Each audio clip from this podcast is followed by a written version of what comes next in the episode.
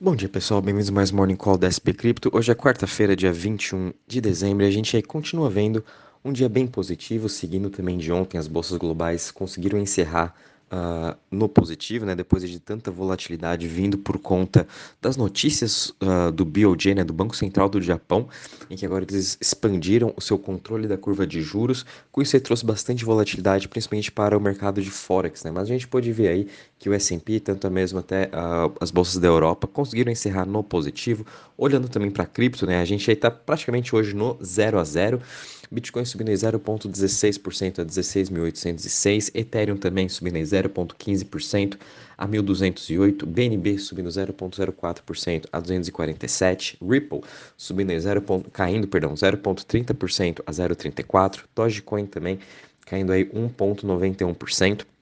Cardano caindo 2,21% a 0,25% e Polygon caindo em 0,82% a 0,78%. Praticamente todas as, uh, todas as criptos, assim, até mesmo quando a gente analisa as top 100, estão praticamente uh, estáveis hoje, né? Desde essa semana toda o mercado está bem estável. Muito disso também é por conta da falta de liquidez que a gente está vendo, por conta do, do, dos feriados, né? das festas de Natal, também Ano Novo. Então, os mercados como um todo começam a a ter menos liquidez, né? Então isso aí, obviamente, o mercado vai ficar mais parado e a gente pode ver sim alguns movimentos um pouco mais fortes, né, por conta dessa falta de liquidez.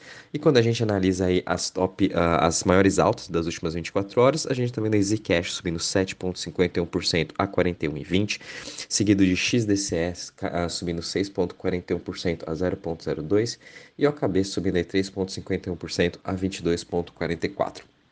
Já em relação às maiores quedas das últimas 24 horas, a gente está vendo aqui Mina Protocol, que é uma outra Layer 2 de privacidade, caindo em 4,90% a 0,47%, seguido de Lido DAO caindo 3,80% a 0,95% e Arweave caindo em 3,30% a 7,22. Né? Quando a gente já vem aqui um pouco para a parte do Crypto Fear Index, a gente também está parado aqui em 27 pontos, sem muita novidade. O mercado todo também não vem tendo esses, esses fortes movimentos, né? como a gente viu, por exemplo, na semana passada, ou também na anterior, por conta dos dados da inflação e taxa de juros globais.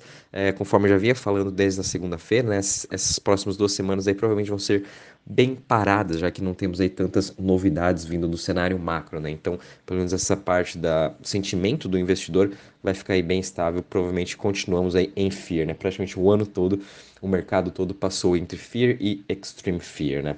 Vindo agora um pouco para a parte de DeFi, né? Em Total Value Locked, a gente está aí com hoje uma alta de 1,70%, com 67,32 bilhões praticamente estável também, né? Sem grandes novidades aí para esse mês de dezembro. A gente está aí nessa região de 67 a 69 bi. Uh, quando a gente analisa também os principais protocolos, hoje até que está tendo um dia de recuperação vindo de MakerDAO, Lido e Aave também. Uh, até mesmo quando a gente olha aqui a PancakeSwap, ela ainda continua em queda hoje, quase aí de meio por cento. É, tudo isso ainda vem aí sendo afetado por conta da FUD em cima da Binance, apesar que entre essa semana aí até que abaixou bastante essa relação de FUD, né? As pessoas aí pararam de ficar postando tanto sobre Binance e até mesmo o SDT que iam quebrar, enfim. Mas ainda é bom a gente sempre deixar isso aí uh, guardado, porque realmente esses assuntos sempre vão voltar à tona em, em, momentos aí de bastante volatilidade ou quando o pessoal está bem inseguro do mercado. Então, é, pode ter parado aí momentâneo com essa FUD, né? Mas pode apostar que daqui a pouco vão voltar aí algumas pessoas uh, falando sobre isso.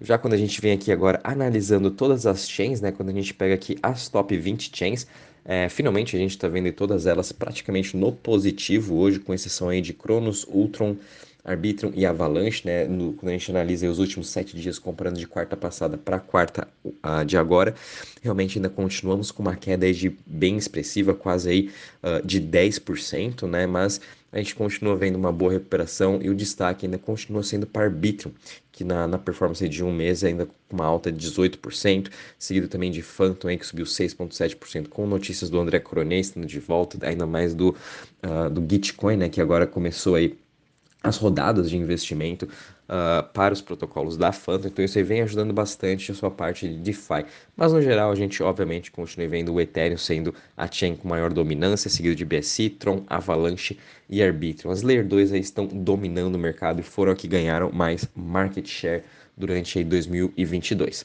Bom, pessoal, vindo aqui em relação às notícias também, não temos muita novidade, né? Uh, agora a, a febre das NFTs do Trump já se passaram e ontem a gente teve o mais novo drop uh, de, uma, de um uh, um jogador da NBA, Scottie Pippen, que também agora ele faz parte do Hall of Fame.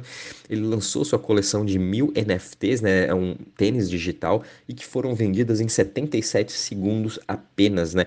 Batendo o recorde aí, uh, tanto da, do lançamento do Donald Trump, como também do Anthony Hopkins, que teve ainda uh, durante, acho que foi mês passado ou dois meses atrás, que teve também a coleção do Anthony Hopkins, e agora o do Scott Pippen batendo o recorde de vendas e recorde também de negociações é, para quem acha que NFT morreu, né? Acho que a gente está muito longe disso. Então, uh, muito interessante ver, vendo ainda esses atletas, né, principalmente, lançando suas coleções de NFT, entrando para o mundo Web3, o mundo metaverso, o que eu acho muito importante. E, obviamente, ano que vem a gente vai continuar vendo aí mais atletas, cada vez mais esportes. É, emitindo seus tokens, emitindo suas coleções de NFT, trazendo seus fãs cada vez mais próximos. Aos poucos as pessoas vão vendo o poder da Web3, isso é isso que é o, o principal, né? A gente também teve uma notícia bem interessante vindo aí do Mask Protocol, né? Que ela, para quem não conhece o Mask Protocol, ela é como se fosse uma, uma cripto de privacidade para as nossas mídias sociais. Ela, ela, é um plugin que a gente pode estar instalando no nosso navegador do Brave ou Google Chrome e que a gente pode mandar mens é, mensagens em, em encrypt messages, né, através do Twitter ou também até do Facebook para as pessoas, fazer transferências de cripto através do Mask Protocol. Para quem também possui Mask Protocol, a gente pode estar transferindo cripto. É um projeto bem interessante, focado bem em Web3 e ontem eles acabaram de adquirir o servidor pau.net, que é como se fosse um, até um, um, concorrente dele, que possui mais de 800 mil usuários, expandindo assim também a sua rede e abrangendo mais ainda o mercado de Web3, né? trazendo essas possibilidades das pessoas poderem transferir cripto e mandar mensagens aí em, é, messages, né, para os seus usuários utilizando aí o seu plugin, né? Para quem não conhece, é o Mask Protocol, eu vou estar mandando depois o link do, do plugin. Eu utilizo também, mas eu não utilizo para fazer nenhuma transferência nem nada.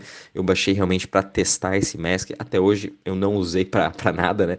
Nem para mandar mensagens, mas enfim, acho interessante a gente experimentar esses novos protocolos que estão sendo lançados. Né? E a Mask também tem o seu token que foi um grande destaque aí quando ele foi lançado, agora praticamente já devolveu tudo, mas enfim, ela é uma das grandes aí uh, empresas, né, projetos aí de Web3 que vale a pena a gente ficar de olho.